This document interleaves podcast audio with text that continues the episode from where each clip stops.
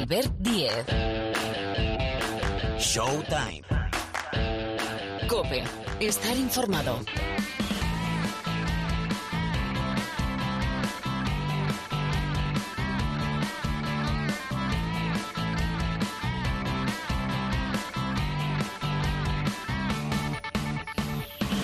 Hola, ¿qué tal? Aquí estamos, muy buenas, otra semana más juntos, reunidos en esta cancha, en esta pista de baloncesto que lleva por nombre Showtime. Presentamos el programa de esta semana, es que cada vez tenemos más cosas, es que cada vez pasan más cosas y estamos en la primera semana de octubre. Bueno, enseguida radiografiamos cómo está la Liga Endesa. Antes escucharemos a la nueva presidenta de la Federación Española de Baloncesto, Elisa Aguilar. Eh, soy mucho de que los que, en este caso, de baloncesto saben y han jugado, ya ocupen cargos para gestionar de la pista a los despachos, de una cancha de baloncesto a la gestión del propio deporte. Ha pasado por el partidazo, la conversación entre Juanma Castaño y Elisa Aguilar. Rescatamos los documentos más importantes. Después, os decía, radiografía de la Liga Endesa, que hemos consumido ya tres jornadas. Fijaros, lo dejábamos la semana pasada con el arranque. Tres jornadas ya hemos consumido. Y, bueno, ya hemos tenido clásico. El segundo de la temporada, el primero en las semifinales de la Supercopa, fue para el Real Madrid.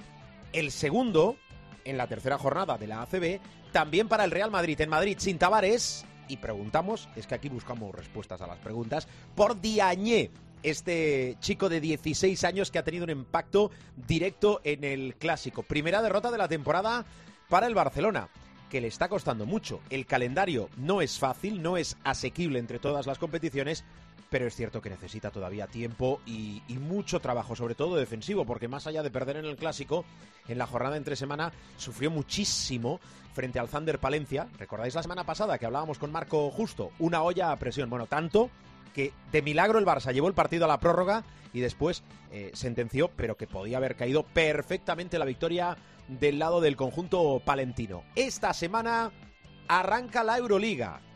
Barça, Anadolu Efes, casi nada, partido que se va al jueves. Tenemos duelo español el viernes, Basconia Real Madrid para cerrar esta primera jornada y añadimos la renuncia del Gran Canaria, eh, recordad, da entrada al Valencia Basket, Valencia Mónaco. Bueno, y en la NBA, lo que tenemos en la NBA, el traspaso, los traspasos. Holiday a los Celtics, Lillard en Milwaukee. Y más historias que vamos a comentar con Miguel Ángel Paniagua y con eh, Rubén Parra. Y después, aquí hay un poco de bajoncito, ¿no? El supermanager.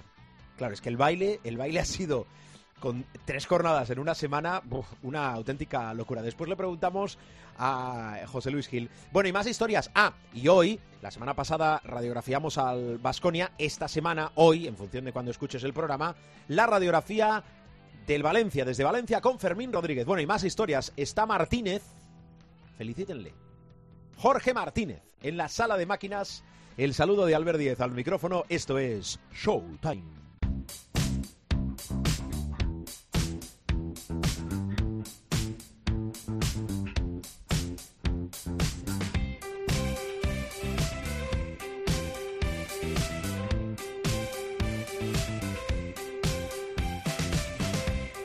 Bueno, y ahora en Showtime, Martínez, que suene esta música. Eh, ahora en Showtime, Pilar Casado. Buenos días. O buenas tardes o buenas noches, en función de cuando usted o usted o usted o usted o usted, gracias por acompañarnos, escuche este podcast. Casado, ¿cómo estás? Yo muy bien, ¿y vos? Pues el mejor momento de mi vida, casi, casi te iba, te iba a decir, porque si no nos lo tomamos con optimismo y tal. Bueno, viene cargada, casado. La gente, eh, ahora te pregunto por el caso, la gente está diañe, diañe. Keep calm, ¿no? Keep calm. Sí, la verdad es que, a ver, eh, eh, yo entiendo la explosión, ¿no? Bueno, pues porque eh, debuta en un clásico. Tened en cuenta una cosa, Ismaila Diagne, el canterano del Real Madrid, tiene 16 años, es de diciembre, por lo tanto va a cumplir 17 a final de año. Es un jugador que llegó al Real Madrid en el año 2019. Eh, que eh, la verdad es que ha dejado muy buenas sensaciones en todos los equipos de cantera, incluido el EVA, que estaba el año pasado en ese equipo que pierde el campeonato de España, eh, pero que estaba también en el de Euroliga. Eh, es un físico, es un 2'14, es verdad que apunta muy buenas maneras, pero bueno, pues hay que tener la suficiente paciencia. Lo digo porque Ismaila Diagne en ACB había jugado exactamente 55 segundos es lo que había jugado en un partido frente a Unicaja la temporada pasada. Ese partido de Unicaja que recordáis estuvo entre medias del playoff de Euroliga con Partizan. Entonces, eh, es, digamos, el conejo que se saca de la chistera Chus Mateo, un Chus Mateo que decía eh, después en la rueda de prensa que no sabía que tenía 16 años Ismaila Diagne y que eh, porque la apuesta sale bien, como en su día hizo la de Eli en Diaye, si lo recordáis también en un clásico, eh, pero que si hubiera salido mal, y la frase es textual de Chus, le hubieran dicho, el Chus este está un poco loco por poner un jugador de 16 años de salida pero lo cierto es que mandaban las urgencias. Edith Tavares estaba ingresado en el hospital por una infección en las vías respiratorias, ya no pudo viajar con el equipo al Baxi Manresa y fue una solución porque también Gabriel Deck está en el dique seco. Con todo y con eso, eh, sorprenden no solo los números de Ismaila Diagne, sino también los de Vincent Poirier. Un Vincent Poirier que, curiosamente, el viernes en el No Congos frente al Baxi Manresa, pues hace una de esas tonterías que de vez en cuando eh, uno hace y dejó al equipo un poco cojo. Bueno, pues eh, la respuesta de Vincent Poirier fueron 22 puntos con un 9 de 3 en lanzamientos de 2 y 4 de 5 en tiros libres, 8 rebotes, 2 asistencias, un tapón, una recuperación y 4 faltas recibidas para hacer 29 créditos de valoración. Pues eh, lo decía Chus en la previa, pues eh, tendrán que sobrevivir sin papá Eddie. Pues sobrevivieron sin papá Eddie y le salió muy bien al Real Madrid, no tan solo por resultados, sino por juego. Como os decía, segundo clásico de la temporada, tal vez demasiado pronto. Bueno, el de la Supercopa habitualmente siempre o en las semifinales o en la final hay un clásico, el primero de la temporada. Son, este vienen los dos muy pronto, muy sobrevenido, pero bueno. Vienen los dos muy pronto porque hay uno de Euroliga dentro de un par de semanas. Sí, que también ese todavía pero también te digo que hay una parte positiva, Casado. Para aquellos que piensen mal del calendario va dirigido y tal, pues mira, aquí tienen un clásico en la jornada 3, con lo cual... Sí, y mira, y yo el otro, día, el otro día, eh, el Barça es verdad que se acaba agarrando al partido, sobre todo está buscando que el, mm. que el básquet a veras no se vaya eh, a muchos puntos, al final son siete. Eh, ¿Por qué? Porque uno puede pensar que un clásico en un 1 de octubre pinta poco o, o, tiene menor trascendencia, pero la tiene. O sea, es decir, el partido del domingo es un partido que puede decidir un líder de fase regular, que no es moco de pavo. Sí, sí. Claro, porque se van con siete el Barça y siete, lo hemos visto históricamente, es una diferencia que el Barça podrían jugar en una teórica vuelta en el Palau y quién sabe, bueno, pues si acabar líder de la fase regular. Claro, mm, esto no ha hecho más que, empezar. Líder te da el derecho a tener el factor pista en todas las eliminatorias del playoff. Correcto, que no es poco, ¿eh? Tal y como está, tal y como están las temporadas y con el desgaste que llevan los equipos, el tener ese factor cancha, bueno, es verdad que en los últimos años ese factor cancha en la final ha quedado un poco diluido porque los unos y los otros que han disputado las finales de Liga Andesa han sido capaces de revertir esa situación y neutralizar el factor pista. El Barça, sin ir más lejos, gana con un 0-3 en la temporada pasada o la anterior el Real Madrid gana con un 3-1 la final. Pero bueno, es una ventaja que yo creo que es, es importante. Mm, bueno, dos cosas más y lo que quiera Pilar Casado. Eh, termómetro, acaba de empezar, ¿eh? pero termómetro ahora mismo de la Liga Endesa, que tenemos a tres equipos en cabeza. Ojo el arranque del básquet Girona de Salva Camps, remodelado totalmente. De momento sin Margasol, aunque oficialmente no ha, no ha anunciado la retirada. 3-0 y por abajo sí que llama la atención, bueno, por arriba Real Madrid, Basket, Girona y UCAM Murcia, que lo quiero decir 3-0 los tres, y por abajo sí que llama la atención el mal arranque de Tenerife que todavía no conoce la victoria. Sí, sobre todo porque además le han remontado parciales al equipo de Chus Vidorreta y estamos acostumbrados a que los equipos de Chus, fuera el Lenovo Tenerife o fueran anteriores equipos, siempre cuajaban una muy buena primera vuelta y por tanto todavía nos llama más la atención. Es verdad que bueno que tiene cambios de, fichas, pero eh, lo cierto es que ese 0-3, hombre, porque nos puede parecer más normal que arranque con un 0-3 un novato en la competición como el Thunder Palencia, aunque lo vimos competir contra el Barça francamente bien en el partido de la jornada 2, o el Covirán Granada, que el año pasado, bueno, pues se salvó en las últimas jornadas de perder la categoría. Y por arriba, eh, como dices, Real Madrid, Basket, Girona y UCAM Murcia arrancan 3-0. Hablando del UCAM Murcia, firma el mejor inicio de su historia en la liga queda mucho tiempo, pero de momento, como digo yo, ya llevan tres. Y fíjate tú, hay eh, varios nombres propios. El de Simon Birgander, el ex del Juventud, responsable, entre otras cosas, de ese 3-0, ha rozado con la punta de los dedos el ser el MVP del mes de septiembre, porque sumó un doble-doble contra Basconia eh, tiene su tope anotador frente al Lenovo Tenerife, que son 26 puntos, y se ha convertido en una referencia en pista. Vamos a bucear también en lo que está haciendo un veterano como Kino Colome en ese gran estreno del básquet Girona. Está a un mes de cumplir los 35 y está en un nivel muy top, porque en la jornada 3 igualó los 28 créditos de valoración, que es la mejor suya, 285 partidos en ACB ha jugado ya Kino Colom, y en los 40 minutos y 25 segundos que jugó durante la semana, repartidos en los dos partidos, sumó la friolera de 30 puntos, aderezados con 14 asistencias. Y hay que ponerle nombre y cara al MVP del primer o de las primeras jornadas de competición y es Sanan Musa. Es la tercera vez que logra un MVP de mes. Curiosamente, ninguno con el Real Madrid lo había conseguido en la primera, en la primera temporada de Blanco. Los dos que tenía de antes son de su primer año en el Río Breogán. Inauguró la temporada frente a Casa de Monzaragoza sumando 12 puntos con un único fallo en el tiro.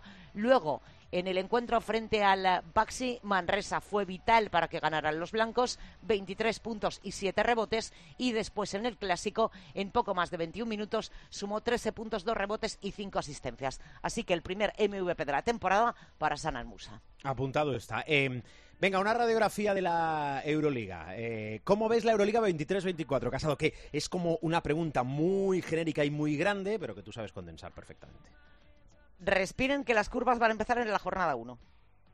Así de claro. Hasta aquí, hasta aquí, hasta, aquí, mi análisis, ¿no? Claro, o sea, si normalmente siempre hablamos de unos cursos de Euroliga apasionantes, ya te digo que este, sin empezar, por los fichajes que se han hecho, por los movimientos que ha habido en el mercado, promete emociones fuertes. Eh, creo que todo el mundo mira, evidentemente, eh, a los equipos que jugaron la pasada Final Four. Creo que Olympiacos sigue teniendo una grandísima plantilla.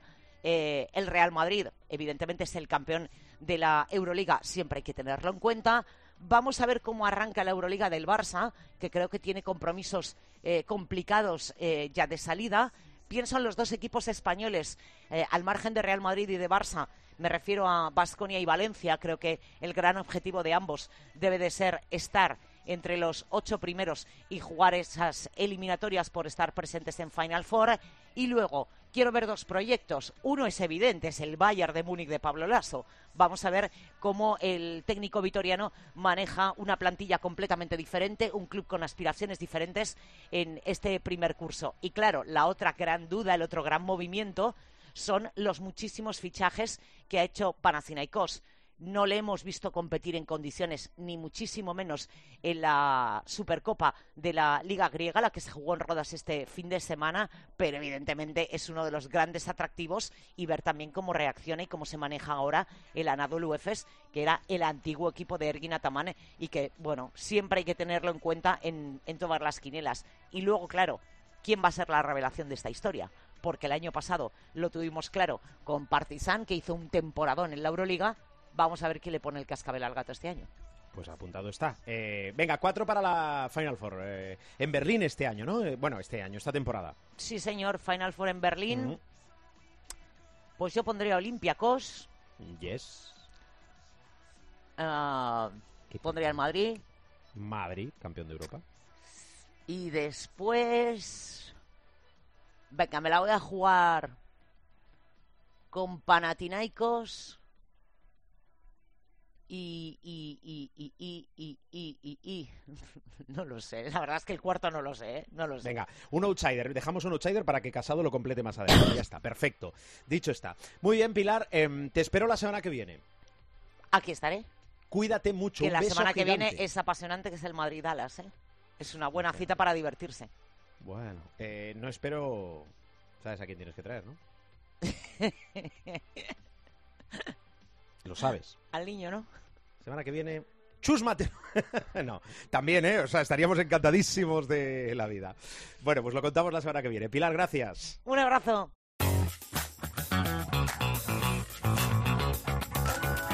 Albert Diez. Showtime. Cope. Estar informado. Aquí seguimos. Bueno, un pequeño paréntesis, lo decía al inicio, Elisa Aguilar, primera presidenta de la Federación Española de Baloncesto, de las buenas sobre la pista, ya lleva años también en temas de gestión. Ha pasado por el partidazo de Cope, conversación con charla con Juanma Castaño. Hemos rescatado los documentos porque básicamente, sobre todo lo que es motivo de preocupación, los preolímpicos. Para ellas y para ellos. Esto opina la nueva presidenta del baloncesto español. Sí, a ver, eh, la femenina va a ser un grupo de cuatro y se clasifican tres, con lo cual evidentemente tenemos unas posibilidades muy amplias de poder clasificarnos para los juegos. Los chicos, pues va a ser más complicado, pero evidentemente tenemos todas las garantías para poder estar en los juegos. Y la figura de Sergio Escariolo, máxima confianza en todo lo que hay ahora mismo, la herencia de Jorge Garbajosa, pero eh, escuchad cómo habla Elisa Aguilar del actual seleccionador masculino. Para nosotros Sergio es el mejor seleccionador que podemos eh, tener. Eh, ahora mismo, pues bueno, pues no está en Bolonia y yo a nivel profesional no sé lo que va a hacer, pero vamos que tengo claro que va a seguir con nosotros. ¿Tienes buena relación con él? Sí. ¿Sí? Sí, tengo buena relación. Ya son muchos años en la federación y bueno, Sergio es una persona muy cercana, educada, reflexiva. Eh, lo estábamos hablando antes, eh, antes de entrar. Y luego a nivel de, trabajo no te lo puedes ni imaginar hasta dónde puede llegar el nivel de detalle metódico. Sí, sí, tiene toda la pinta. bueno, ahí están los resultados. Efectivamente, ahí están los resultados de Escariolo. Bueno, pues Elisa Aguilar, que era directora de operaciones de la Federación Española, obtuvo el respaldo de los 79 asambleístas reunidos. Era la única candidata. Más cosas.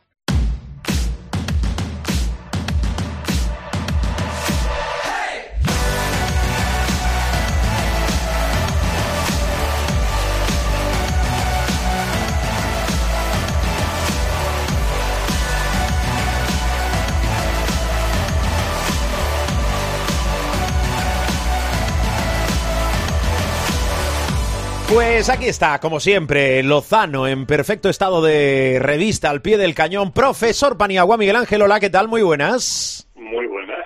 ¿Cómo lo llevas? ¿Qué tal? ¿Qué tal tu semana este inicio de octubre? Que parece, parece más el, el, mes, de julio por el calor que está haciendo. yo siempre tengo a gala, por mi nombre, eh, promocionar mucho el veranillo de San Miguel, pero en vez de veranillo esto es un auténtico veranazo. Porque sí, sí Ahí tengo un amigo en Córdoba que me decía que hoy cuando grabamos, que es día martes 3, están a 36 grados. O sea, que locura. eso es verano, verano, no veranillo. Sí, sí. Me está, me está dando la impresión que las temporadas, eh, digo, las estaciones climatológicas eh, intermedias están quedando cada vez más obsoletas, que pasamos casi del frío al calor y del calor al, al frío, pero bueno. Ya llegará el frío y entonces nos quejaremos, porque también en este país nos quejamos absolutamente, absolutamente de todo. Em, oye, una de, una de, representante, porque yo creo que uno nunca deja de ser lo que, lo que ha sido y lo que ha ocupado gran, gran parte de su tiempo, ¿no? Es decir, a mí cuando alguno, este fue jugador, bueno, sí, activo, ¿no? Pero uno nunca deja de ser jugador, uno entiendo que nunca deja de ser representante. Eh, Ismaila Diagne, que tiene 16 años, que eh, ha impactado, ya sabéis que esto de los highlights, de, del impacto directo, sobre todo eh, cuando hay fotografía o vídeo de por medio, pues llama mucho la atención y te pone en el escaparate, ¿no? Jugador de 16 años, 2-14, que es una barbaridad, ya no digo la, envergadura. Em, a un jugador de este tipo, ¿cuándo se le puede echar la red encima o cuándo se debe echar la red encima? Digo, para, para tener un mentor a nivel de representante que le pueda guiar bien, porque este chico debe tener representante desde cuándo. Pues muy probablemente desde que lo descubrió. Por cierto, mm, hay esos eh, héroes anónimos, podemos decir, ¿no? Que, eh, cuyos nombres nunca aparecen y, y que tienen mucho mérito y aquí hay que hablar de un ojeador que es especialista en baloncesto africano, que es José Antonio Pelos. Pelos es apellido, ¿eh? no apodo, y que es el que le descubre, ¿no? Que vaya ese homenaje, ¿no? Eh, bueno, es un jugador senegalés, como tú dices, de 2-14, 16 años, es de 2006, en diciembre cumple 17. Eh, por lo que yo he visto, ¿no? Y como, fíjate, más como, más que como, agente que te responde de ahora, también como jugador, jugador obviamente con, con una envergadura bestial, con un eh, potencial absolutamente extraordinario, tiene problemas de lateralidad, como es lógico, problemas en defensa, es decir, si pudiéramos buscarle a, digamos, puntos débiles, se los podíamos buscar, pero la realidad es que un chico de 2'14 con 16 años cumplidos em, tiene un, y con esa envergadura y con ese potencial, pues es un jugador que obviamente debe de tener a gente desde hace tiempo, ¿no? Desde que, probablemente desde que pisara aquí eh, eh, tierra española.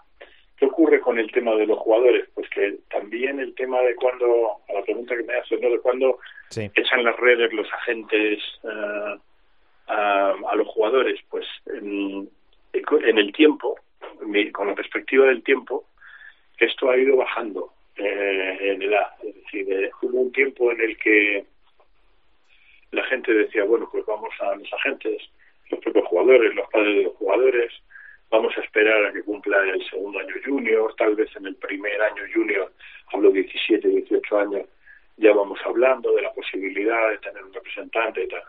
Como luego hay una, en, la medida que hay más profusión, más número de agentes, lógicamente hay más captación de jugadores de esas edades, se va bajando el rango de edad y um, ahora mismo es frecuente, por lo que me cuentan, porque yo ya no estoy en esa movida, pero por lo que me cuentan, que incluso jugadores de 11, 12 años ya tengan representante, ¿no? Eh, lo cual a mí me parece, pues, la familia lo considero oportuno y tal, me parece, no tengo nada que decir, pero yo diría que eh, a los 12 años un chaval, por mucho potencial que tenga, eh, lo último que debería preocuparse es de tener un agente, ¿no? Sino que tendría que preocuparse primero de estudiar y luego de desarrollarse como jugador si es por ahí por donde realmente tiene su potencial deportivo. Pero me consta, por informaciones muy buenas que tengo de, del mercado, eh, que hay ya jugadores de 11 12 años que tienen representante. Curiosamente, como mucha relación con una empresa americana que se llama IMG, que es una empresa multifuncional, eh, entre otras cosas han llevado muchos años, por ejemplo, Wimbledon, también han representado jugadores y jugadoras y tienen una sección de modelaje, eh, sobre todo de mujeres, muy, muy importante.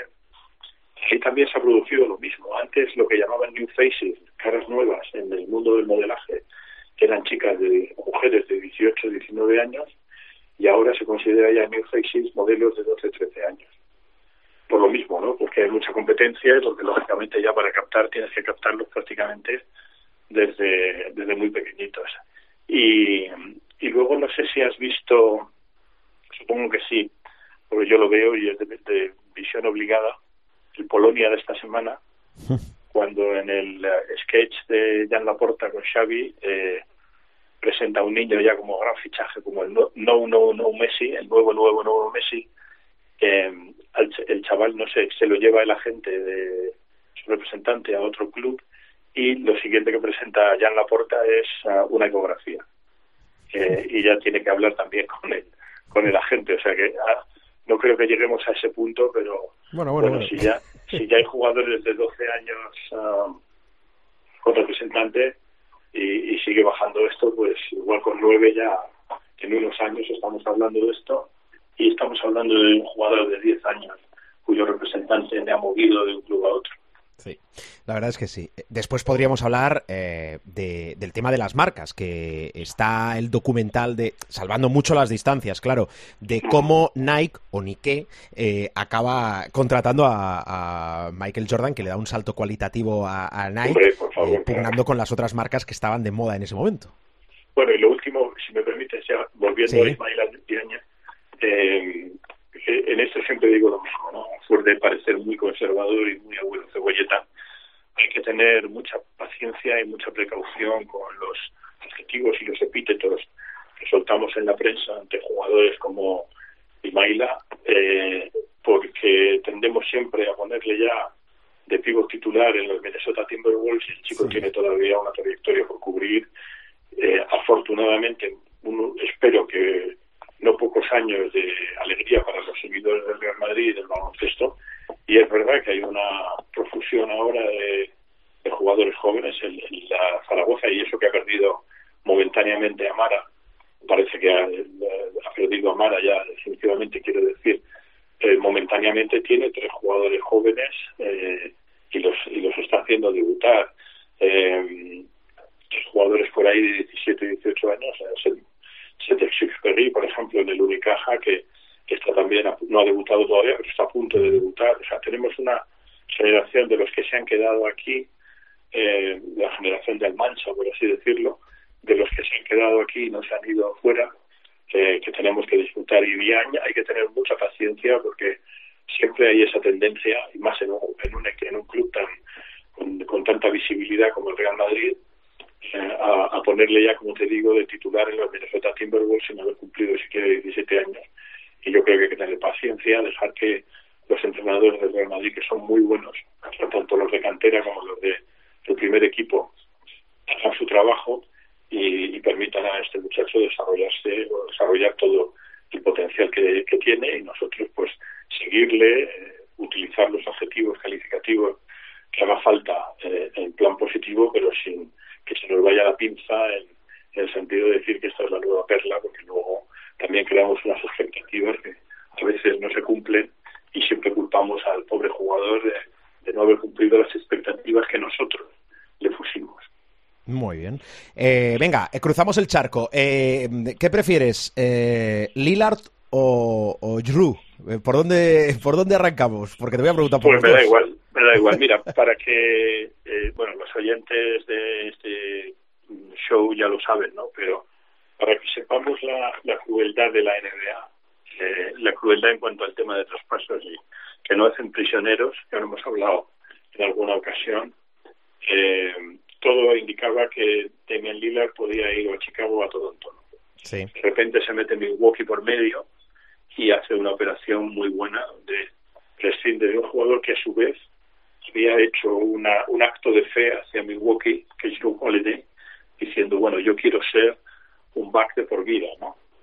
Pues nada, fue decir eso y traspasarle eh, directamente a los Portland Trailblazers, que a su vez le han traspasado inmediatamente a los Boston Celtics, con lo cual para Drew Holiday este viaje imaginario desde, desde Milwaukee hasta Portland y desde Portland hasta Boston, pues ha terminado muy bien, porque mm, Holiday acaba primero en la misma conferencia que Milwaukee, con lo, con lo cual su gen competitivo eh, va a florecer porque va a jugar frente a su ex equipo y luego refuerza muchísimo además a, a un contender, a un contendiente claro al título, ¿no? Pero esa es la, dureza de la NBA. Yo lo he contado muchas veces, ¿no? Hay jugadores a los que les han ah, dicho que eran traspasados o que habían sido traspasados en el pasillo del club y eso lo he vivido en primera persona y esas son las reglas del juego de la NBA. Hay poquísimos jugadores, eh, prácticamente ya ninguno, que tenga poder de veto sobre los traspasos y, es lo que hay. Dicho esto, enorme refuerzo para Milwaukee, que tiene ahí un combo con Lillard y con Antetokounmpo, que en el momento que se conozcan y, y probablemente se ensamblen rápidamente, van a ser un dúo temible, particularmente en el pick and roll, en lo que es el juego de bloqueo y continuación, de dos por dos, eh, para Drew Holiday la historia acaba muy bien. Para Portland, que está en fase de reconstrucción, todo lo que le ha venido es positivo, incluyendo la maravillosa ronda de draft que le traspasa Milwaukee. Y tengo más dudas con Phoenix, que soltando a Adrian de Ayton, supongo que volverán a ir al mercado, pero necesitan claramente un hombre alto, teniendo en cuenta que además los hombres altos ahora son muy importantes en la NBA no en el sentido antiguo del pivot pivot, sino en el pivot móvil. Y no, ahora mismo no tienen un jugador, es verdad que Nurkic es un jugador muy bueno, pues no le veo yo como el 5 o 4-5 si quieres, que puede ayudarles. Eh, pero en resumen, el traspaso de Lila y, y también, y sobre todo el de Holiday, ilustra eh, la crueldad que, tiene la NBA en el tema de traspasos. Yo he hablado muchas veces contigo y con Rubén eh, en la NBA se gana mucho dinero, pero firmas un contrato fáustico ahí donde a cambio del dinero entregas tu, tu cuerpo, por supuesto, y tu alma al club que te ficha porque luego dispone de ti, lo mismo estás en Minnesota a 17 grados bajo cero, que luego te fichan los Clippers y te vas a 30 grados Celsius sobre cero, que viceversa, estás tan tranquilo en Miami y tu gente te dice, oye, que te han traspasado a Minnesota y tienes que mover ahí toda tu estructura familiar y pasar de un sitio a otro. Es lo que tiene la, la NBA y es la sociedad de mercado más capitalista que hay en el mundo del deporte, al menos en ese aspecto. Sí, sí, es así. Bueno, esto está hecho. Eh, ¿qué, le pongo a Harden, que además no se ha presentado al Media Day de, Filadelfia, y, y Anteto? Mm, una está más caliente que la otra, entiendo, ¿no? De operaciones, digo. Sí, bueno, el tema de Harden es simplemente una, bueno, simplemente, eh, por ponerte un calificativo, ¿no? No simple. Eh, es un acto de rebeldía. Mm, sabes que el Media Day o el día de los medios de comunicación es un día muy especial porque es el arranque oficial de temporada. Todos los medios de comunicación se acercan mucho al jugador.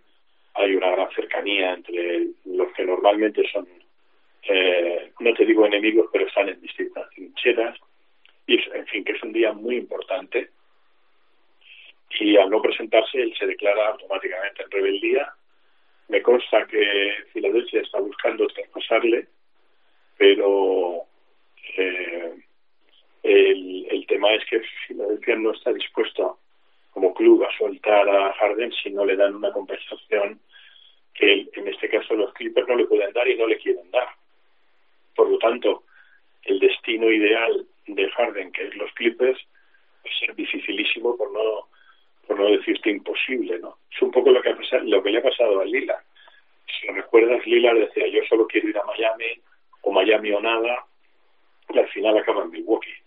Pues Harden, está en la mano de Harden el uh, quitarse de encima eh, el concepto de que solo quiere ir a los Clippers y buscar un traspaso a un club donde se sienta cómodo. Ahí el más fácil, el destino más fácil, por lo que yo sé, sería volver a Houston, pero él no quiere, eh, quiere los Clippers y Harden la verdad es que es un tipo peculiar y ahora de momento pues no, no contempla otra cosa que no sean los Clippers. Está en rebeldía, es una situación muy grave, no se suele dar esta situación en la NBA, pero si se da, eh, automáticamente, y por mucho que el sindicato proteste, el sindicato de jugadores, automáticamente los Sixers dejan de pagarle. Tampoco va a suponer nada en el pecunio de Harden, porque es multimillonario, obviamente, tiene nueve cifras en el banco, pero sí que estamos muy cerca de ver el primer acto real de rebeldía eh, consumada. ¿no? Si esto llega a un punto en que no hay traspaso y Harden sigue en Philly, en la nómina de Philly me refiero, eh, van a pasar cosas muy feas. Bueno, pues apuntado está. Espero que no tengamos eh, culebrón. Eh, profe, me, dejo algo que si no ya ampliamos la semana que viene. Bueno, en lo que concierne a la NBA, pues eso, que, ahora sí que, que Sanz está en el mercado y, como te digo, buscando un hombre alto, que Kawhi Leonard es, como siempre, también un tipo peculiar. Sabes que ya lo hemos comentado, Rubén y yo contigo, que la NBA ha sacado esta política de que no se puede obligar, o sea, no se puede descansar, un club no puede, un equipo no puede descansar a sus jugadores más allá de lo razonable y Kawhi Leonard dice que va a descansar cuando, cuando quiera y que no hay política de la NBA que le haga jugar más partidos. Y luego una cosa interesante, porque ha sido un jugador muy polémico durante la postemporada y durante el final de temporada pasada, es que ya Morán vuelve a entrenar con los Memphis Grizzlies, parece que ha ido a terapia y parece que está de momento más, uh, más tranquilo. Sabes que tiene una suspensión de 25 partidos, pero va a poder entrenar y va a poder viajar con el equipo eh, según los medios uh, de Memphis. Perfecto. todo eso te, Casi nada, ¿eh? Casi nada para eh, los guionistas, los guionistas de la NBA que nunca fallan. Eh, además, dando esta entrega por fascículos y con las cargas de emoción que se necesitan. Eh, profe, nada, que, que te espero la semana que viene, que habrá empezado la Euroliga, que hablaremos de muchísimas más cosas. Que es un auténtico placer. ¿Perdona? Un auténtico placer, Miguel Ángel. Ah, muy bien, muy bien. Es estupendo. Igualmente, ya sabes que aquí se te quiere mucho. Gracias, profe. La Euroliga que viene, viene muy potente. Esta, Siempre decimos lo mismo, parece que vendemos cada año que es potentísima, pero es que este año viene preciosa. La, Euroliga ya lo estuvo el curso pasado y este año me parece que vamos a tener una Euroliga igual de bonita. Muy bien, pues apuntado queda. Pues nada, profe, cuídate mucho. un abrazo.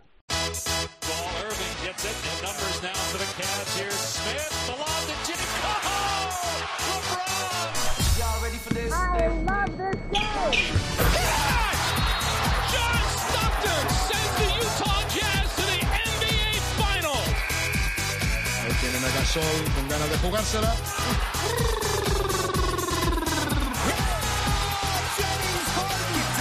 Venga, vamos a rematar el territorio NBA con eh, Parra. Hola Rubén, ¿cómo estás? Hola, buenas. ¿Qué? ¿La cabeza cómo, cómo te baila? ¿Con eh, Drew Holiday, con Damian Lillard? No sé si con Harden y Antetokounmpo, ¿cómo te baila? Y con más cosas, claro. con todo, con el Media Day, una cosa de, locos. Eh, lo dejábamos así en caliente con lo de Bill yéndose a los Suns, con Chris Paul llegando a los Warriors. Parece que fue hace 20 años, claro, antes del verano.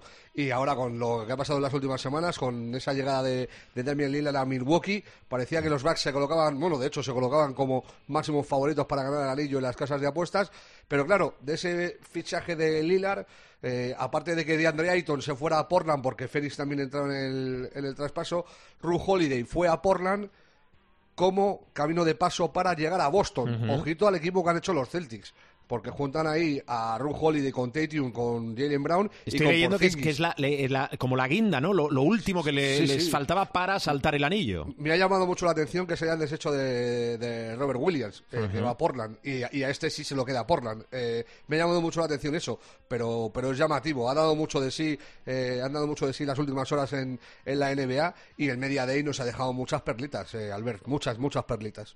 Oye, dos situaciones. Ahora te quiero preguntar mm, por lo deportivo de estos canjes, de estas operaciones que se han hecho, pero eh, dos jugadores a los que eh, yo especialmente les deseo que les vaya bien. Uno es Ricky Rubio, que de momento no está para volver, con lo cual ha dicho que de momento no arranca. Y uno que aterriza en la NBA, MVP de la última Euroliga, es Bezenkov, que parece que en los Kings están alucinando con él y es un buen sitio para que llegue. Precisamente ahí está nuestro Jordi Fernández y creo que le va a ser de ayuda. Eh, a mí me parece que Bezenkov quizás se fue demasiado joven, eh, pero, pero ahora eh, está en un grado de madurez. El año pasado hizo un temporadón en Olympiacos y, creo que puede tener su momento en, Sacramento. No creo que sea tampoco titular porque tiene un equipo muy potente los Kings, pero sí creo que va a ser un jugador de, de rotación importante para los de Sacramento. En cuanto a lo de Ricky, me llamó mucho, bueno, no es que me llamó la atención, sino que casi que lo agradecí eh, lo que dijo Kobe, Kobe Alman, eh, eh, el, dirigente de los Cavs, en el día de ayer, diciendo que le han dejado libre para no ir al Media Day. que empieza el campus de entrenamiento ya mismo, hoy están ya para, para entrenar y que, no tienen prisa, que le van a esperar el tiempo que sea necesario para que se recupere eh, y que lo que él decida, bien estará. A mí me parece que el apoyo de Cleveland a, Ricky se han, se han portado de, maravilla. Era lo que procedía, pero no siempre lo que procede es lo que acontece.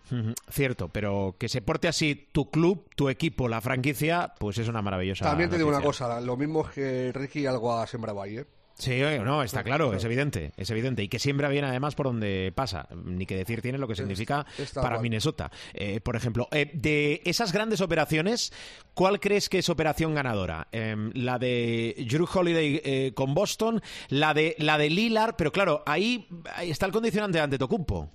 Bueno, está condicionante de Antetokounmpo y el condicionante de que las dos renovaciones que han hecho para que Antetokounmpo estuviera un poco contento, que son las de Brook López y, Middleton, son jugadores muy mayores y en el caso de Middleton, sobre todo, con un historial de lesiones en el último año y medio muy complicados. Quiero ver cómo funciona eso, porque para eh, es, evidente que la llegada de Lillard es un pepinazo para, para Milwaukee. Con todo y con eso, Anteto dijo ayer que no es momento de hablar de renovaciones, que, que él quiere estar en Milwaukee toda la vida pausa de dos segundos siempre que ganemos. lo, sigue dejando, lo sigue dejando ahí, ni, ni ni, Lilor, o sea, lo sigue dejando ahí en el, en el aire. A mí, en serio, me parece que la adición de Rujolide a, a los Celtics, sobre todo después de haber perdido a, a Smart por el camino, me parece un movimiento muy, muy potente y el que queda guapísimo en, la foto es Filadelfia. O sea, no han fichado a nadie y, encima tienen el lío de Harden que no se presentó ayer al Media Day y que amenaza con no, presentarte, no presentarse al campus de entrenamiento y de hacerlo, hacerlo de aquella manera. O sea, está forzando a lo loco para ir a los Clippers, que es a donde él quiere ir, pero también le están empezando a matar ya eh, estrellas de, la NBA pasadas. Eh, Shaquille le pegó un palo el otro día y tal. Eh, ¿Qué es eso? Kevin Garnett también lo dijo. Puedes forzar el traspaso una vez en tu carrera. No puedes estar cada verano y medio forzando el traspaso de una franquicia. Eso no se lo puede permitir nadie. Y recordemos que la NBA actual es muy fácil que la gente te olvide. O sea, ha pasado con Westbrook, que ha pasado de tener un corto de 45 kilos, de 47 kilos, a, cobrar el mínimo. Pasó con Carmelo Anthony, que se vio abocado al, retiro después de dos, tres años sin que nadie le ofreciera eh, un contrato en condiciones. Eh, a ver qué pasa con Harden, porque lo mismo con la tontería eh, destroza su legado. Mm. No me has dicho nada de, de, Andrea Ayton, de, ya lo diré, de, de Ayton en Portland creo que es una buena adición y que le va a venir bien. Le va a venir bien irse del foco de, de Devin Booker. Por cierto, Devin Booker es el único jugador de los Suns que queda de aquello equipo de Phoenix que jugó la final hace dos años. Ah, se, ha, ventilado a todo el equipo. ¿eh? está, hombre, está, está, bien acompañado. ¿eh? O sea, la, llegada de Durant y de, y de Bill. Descalzo no va, eso es, evidente. Es, un, es, un, buen. Y luego quiero ver, tengo mucho, mucho interés por ver qué pasa con Chris Paul en los Warriors. Cómo encaja mm. eso con Chris Paul jugando de base y Curry subiendo al 2. A ver cómo, cómo, lo, cómo lo encaja Steve Kerr. Eh, de los Warriors hay una noticia importante: lesión de Draymond Green eh, el 15 de tobillo, eh, reevaluación en dos semanas.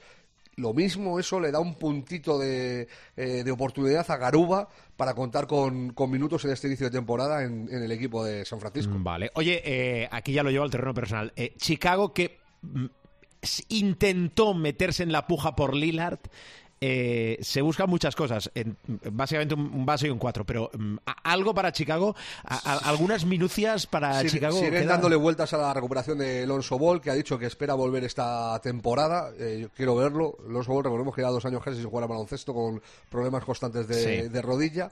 Y a mí es que me parece que se ha quedado todo muy complicado en el este para eh, cualquier equipo que no sea Boston y Milwaukee incluido para Miami, que también estaba, era el principal eh, peleador por Lillard, el que mejor estaba colocado, y, tampoco han hecho grandes movimientos. A mí Parriley me parece uno de los grandes perdedores de, esta off-season, de este periodo sin baloncesto de, verano en la NBA. Eh, de, partida, ya te digo, luego la competición te pone donde te pone, pero de partida Celtics y Bucks son muy favoritos y me gusta mucho la plantilla que han hecho los Lakers en el oeste. Vale, fíjate, la dejo para el final, qué detalle. ¿eh? Parra, eh, la semana que viene, perdón por el gallo, le, mm, te escucho con más tiempo, Parra. Cada vez que oigo un gallo me acuerdo del señor. ¡Gol de señor! ¿Qué, señor? Qué mito José Ángel de la casa. Un abrazo fuerte. Escucha, ahora nos podíamos enrollar. Yo, yo Gallo lo, lo, asemejo al Gallo Claudio. O te queda lejos. Somos más o menos de la misma quinta, ¿eh? Sí, no, no, somos del mismo año. Sí, sí, sí. El mejor. La mejor cosecha, ¿lo sabes, no, Parra? Sí, sí, sí. ¿Estás bien? Magnífico. ¿Tu cuerpo aguanta? Sí, mi que deseando ¿eh? estas madrugadas que lleguen ¿eh? hasta... Sí, ¿eh? sí, sí, sí, Maravilloso. Adiós, Parra. Abrazo fuerte. Albert Diez. Showtime. Cope. Estar informado.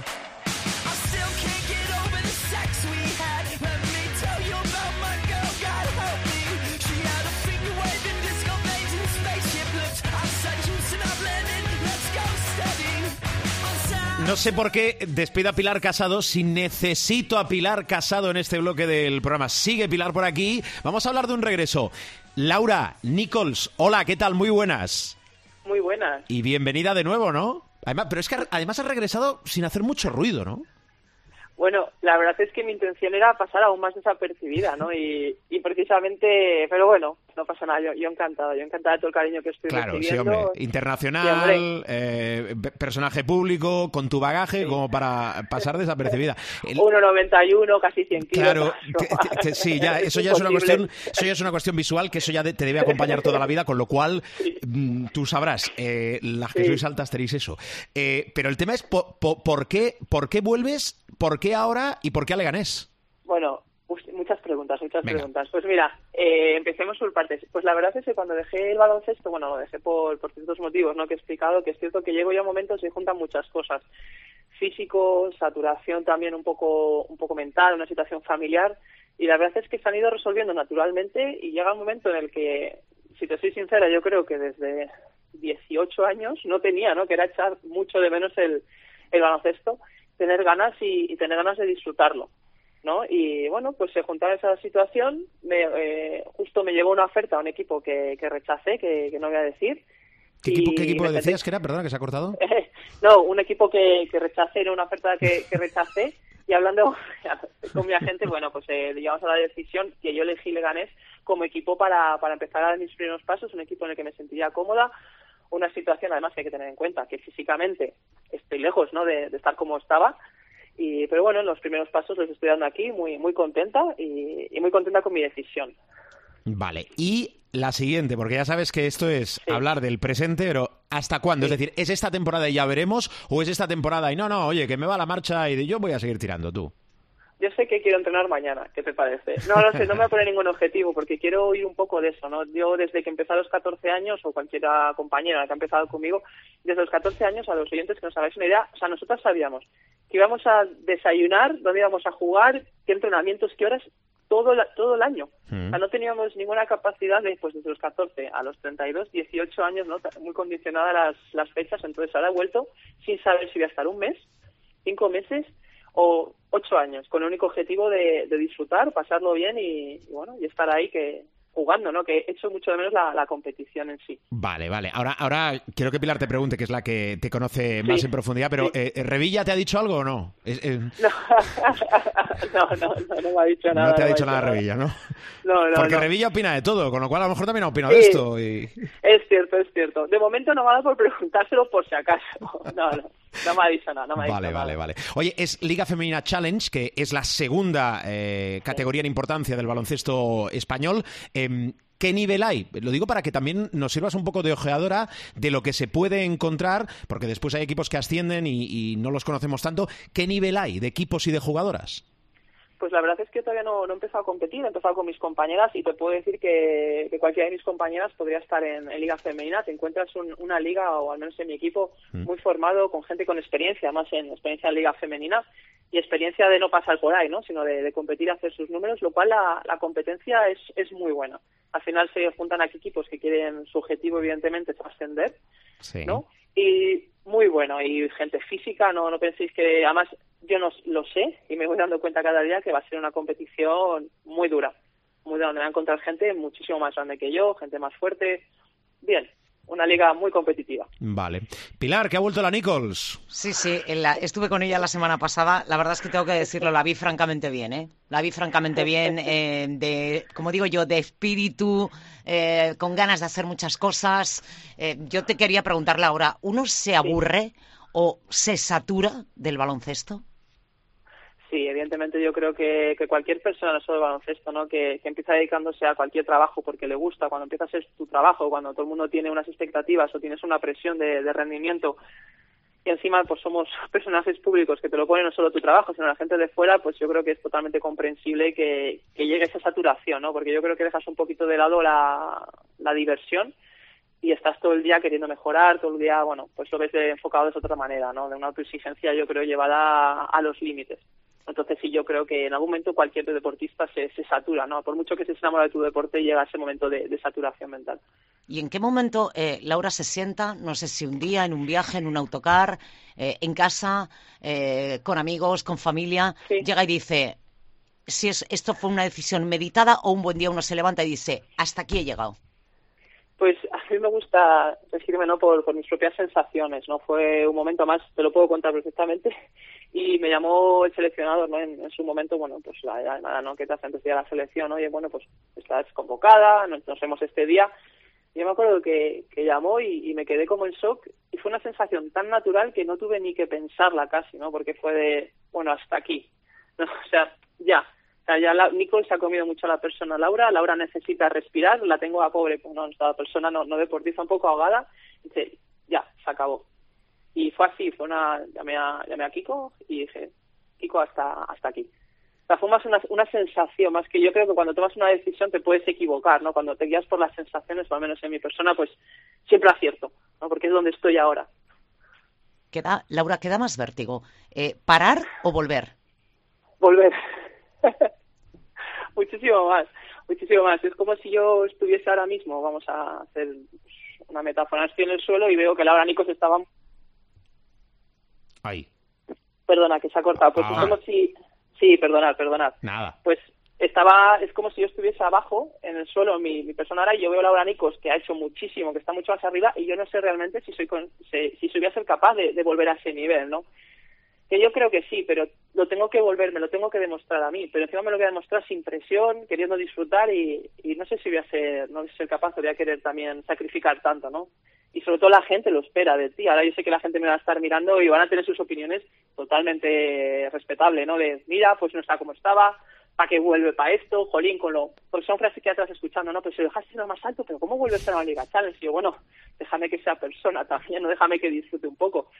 Entonces, bueno, pues da mucho vértigo esto de volver, ¿no? Tengo que dejar una cosa que se llama ego de lado, un poquito el orgullo, todas estas cosas, ¿no? Las medallas, y que la gente me empiece a ver más como, como persona, que también lo tengo como, como meta.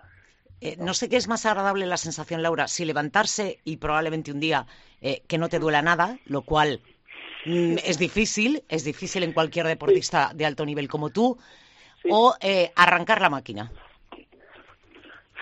Uf, yo te voy a decir que la sensación más agradable que tengo es la de llegar a casa después de un partido, que te duela todo, pero saber que lo has hecho bien. Esa para mí es la sensación más agradable, la de estar destrozada y saber que aún así también al día siguiente te vas, vas a ser capaz de levantarte y superarte, ¿no? Esa para mí es la sensación más agradable que tengo. Eh, quiero preguntarte, eh, ¿tienes un equipo en el que eh, hay un poco de todo. para el que no conozca mucho al, al Innovates en Leganés, es un grupo con mucha experiencia en algunas jugadoras, estoy pensando en Laura, por ejemplo, eh, o las dos Lauras, mejor dicho. Eh, con juventud se apunta, por ejemplo, Andrea, pero no podemos olvidarnos de Aminata, o de María, o de Cristina, o de Alba Sánchez.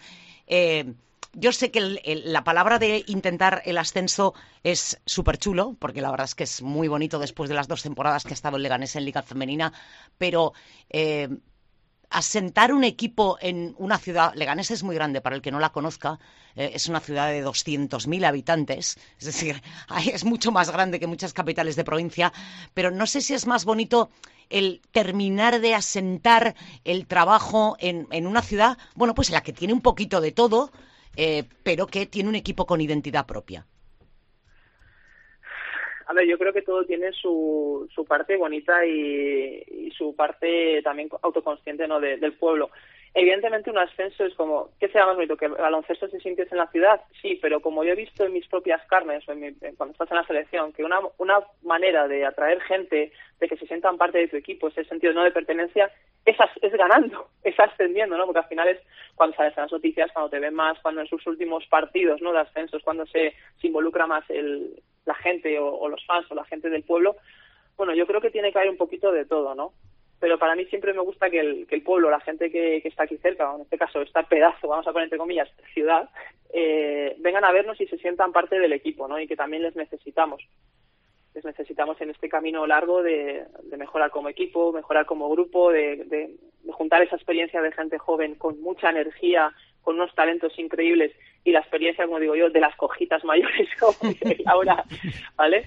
Entonces, bueno, es, no es una combinación, una combinación muy bonita que yo creo que, que si se nos sigue o se nos sigue de cerca, se nos entiende, te, puedes sentir enseguida parte del equipo y, sentirte identificado. Eh, tienes que desvelarnos un día el secreto de la otra Laura. O sea, es que va por los 41, amigo. O Cuando se lo pueda copiar, te lo digo. Nos va, nos, va nos va a retirar, ¿eh? Sí, sí, pero además increíble. Tiene un físico. Ah, no lo he tenido con 18 como voy a tenerlo ahora con 34 yo. Laura, ¿la puerta de la selección es una puerta cerrada o está entreabierta? Hombre, imagino que no sea una puerta que tenga cabrillo. Puedo intentar tirarla abajo, pero bueno, no. Esa puerta está, está muy lejos. La selección lleva una trayectoria muy buena unos equipos, unos años, ¿no? que estoy que noto un poquito el cambio generacional, pero están unos pasos adelante. Mi objetivo es sumar allá donde vaya, ya sea Leganés, ya sea otro equipo, ya sea la selección, si llego a ese nivel. Yo lo que no quiero es que nadie me regale nada, ¿no? Por haber estado ahí. Si algún día me lo merezco o algún día estoy a ese nivel, claro que me encantaría que, que no me lo quitase, ¿no? Entre comillas, o que, bueno, pues que no me regalen nada, pero si me lo merezco, que me den la oportunidad, ¿no? Porque yo creo que después de tantos años, si algo me merezco es eso, ¿no? Que, que me da oportunidad sí me lo gano, pero si no, ni mucho menos. Pero me encantaría, claro. El número cuatro. el número cuatro. Tengo, tengo una última. Hmm. Eh, ayer fue un día histórico para el deporte de este país. Eh, por primera vez una mujer preside la Federación Española de Baloncesto en 100 años de historia y además Elisa es presidenta de una de las grandes federaciones deportivas de este país. ¿Ese era un techo de cristal también que había que romper, Laura?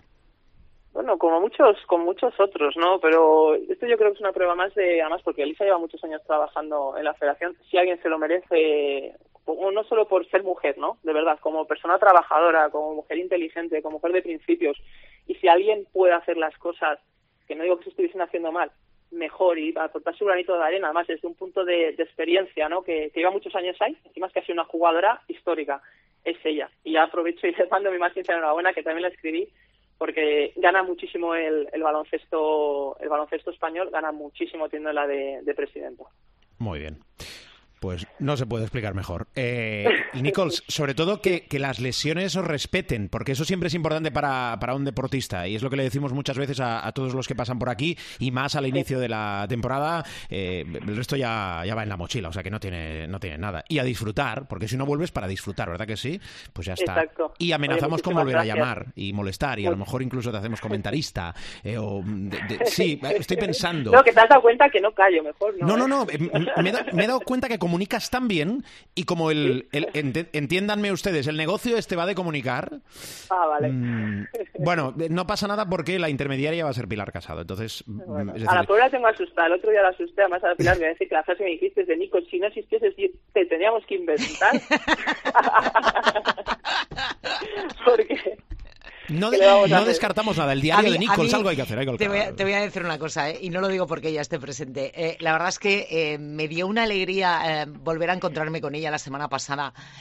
verla, pues eso, como ha sido siempre Laura, disfrutando, riéndose, te vacila, te reconoce que la máquina cuesta arrancarla. Es decir, no sé, es como digo yo, si no existiera mm. Laura Nichols, habría que inventarla. Ni tanto. Muy bien, Laura, te seguimos con cariño y gracias por la visita. ¿eh? Venga, muchísimas gracias a vosotros. Gracias, Laura. Un beso. Ahora, ahora sí, casado. Adiós. Adiós. Que vaya bien. Seguimos. Showtime. Albert Diez. Showtime.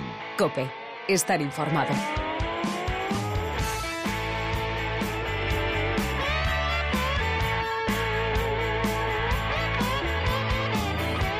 Más cosas aquí en Showtime, programa largo, eh, aviso. Aviso que hoy el programa va largo. Os decía al inicio que arranca la Euroliga y la semana pasada conocimos al Vasconia. Queremos conocer más de este nuevo proyecto de Alex Mumbrú al frente de Valencia. Estamos en Cope Valencia, Fermín. Hombre, Fermín Rodríguez. Fermín, ¿qué tal? Hola, muy buenas.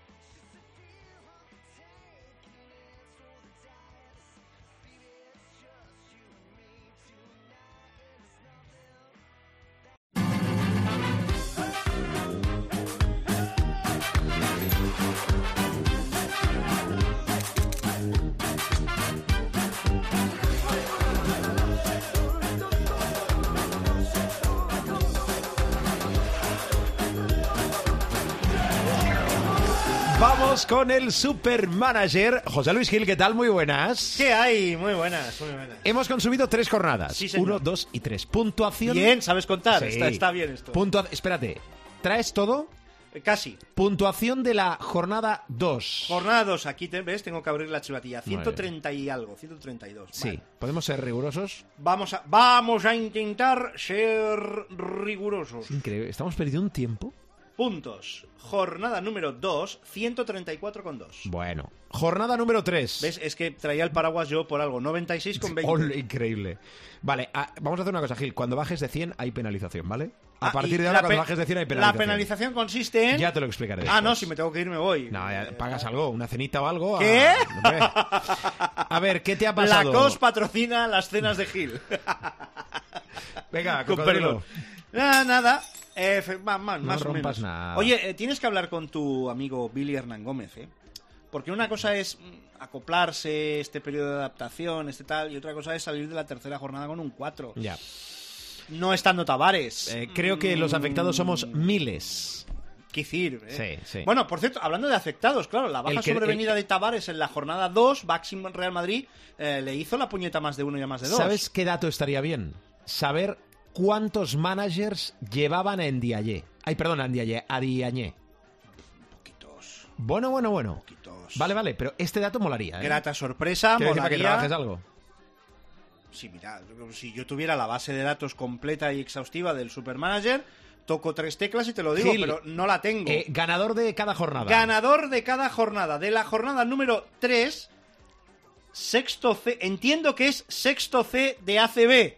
¿No? Entiendo que Sexto es CDACB que rima y bien. de bien. con 191,2. Por Bueno. delante de Chamizo. Ya nos gustaría pillar esos 191,2. Sí, sí, sí, pero es una jornada, claro, es que el 6 de... Menos mal que lo arregló, el 6 de Ennis. El que no lo arregló fue Momirov, que venía...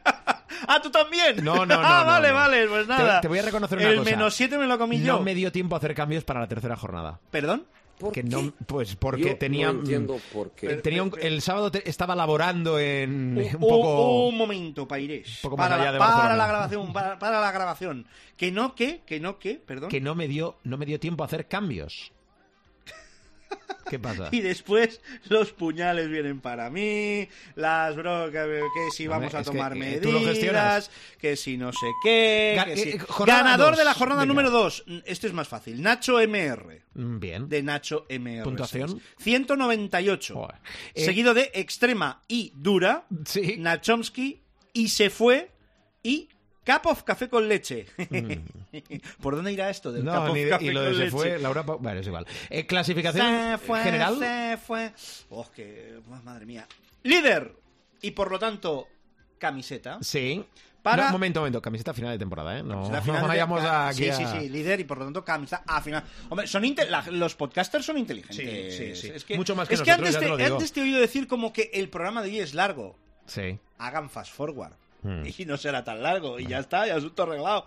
Este- el- vamos a ver, querido Alberto. El reino del podcast no tiene ni rápido ni lento. Le das al fast forward o al fast rewind Y ya está. y ya está. Líder. Pregunto Esto, esto, esto es un desastre. Líder, líder. Esto es un sin Dios.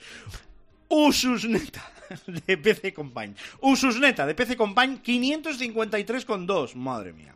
Nacho MR, el ganador de la jornada 2, se coloca segundo con 521,6.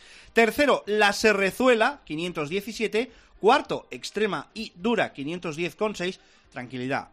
Un día de estos llegará el AVE Extremadura. No pasa si nada. hacemos 40 puntos. Bueno. Y quinto, IT con 506,8. Oye, ¿qué equipo llevas? ¿Qué equipo llevo? ¿Qué equipo llevo? Madre mía. Bueno, pues nada, bases. Mm, Es que no voy mal de base. A ver. Hackanson y la Provítola. Sí. No está mal. La Bien. Provítola se desquitó en la jornada 2. Ujú. Jornada 3 no le salieron las cosas en el Wizzing, pero gastar por gastar, quita y pon, quita y pon, no me gusta. Y menos ahora cuando de lo que se trata es de hacer pasta. Aleros, Enis, Momirov, Fernández, Jaime Fernández. ¿Ves lo que pasa? Jaime Fernández, 11. Cuando entra en el equipo... eh, mm, eh. Es que Lenovo no ha arrancado nada bien, ¿eh? Y Alberto Valde. Vale. Interiores. Interiores. Aguantó Osetkowski. sí. Vamos a ver si Lo aguanta. llevamos ahí, ¿eh? Desde el inicio todos. Eh, aguantaremos a tu amigo, tu hermano, tu protegido, tu ahijado Billy Hernán Gómez a la espera de que hables con él y le leas la cartilla. Golomán, de Girona no sé qué voy a hacer porque hay un Girona Real Madrid. O sea que esto no sé qué va a pasar. Y Virgander, que es el que me está salvando los muebles desde la jornada 1. Ahí el, hombre de UCAM Murcia, ex de la Peña, aguantando el tipo, pues como Dios manda. ¿eh? Muy bien. Recuerden que entra, entre otras cosas, la Euroliga, con lo cual eso puede condicionar en algún caso por. ¿Quién es tu favorito para la Euroliga?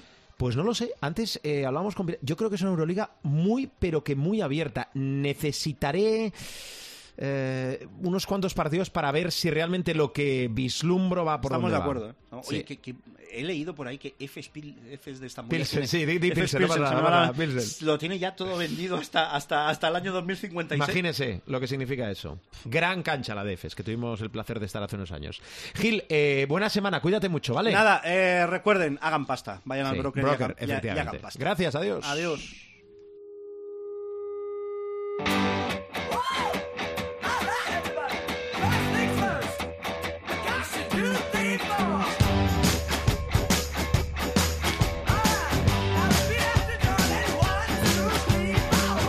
Nos vamos, bajamos la persiana del capítulo de esta semana. Ya no digo más, ¿eh? que si no, después para escucharlo y descargarlo, descargué, escuchar, se nos queda muy largo. Salimos habitualmente el martes, pero ¿y la semana que viene que Luka Doncic visita Madrid y al Real Madrid? Pues a lo mejor salimos el miércoles. Pairés, ¿qué hacemos?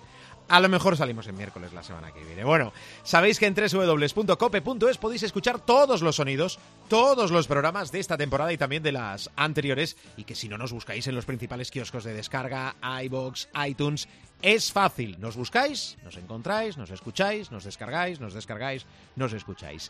Gracias por aguantarnos y que el baloncesto os acompañe.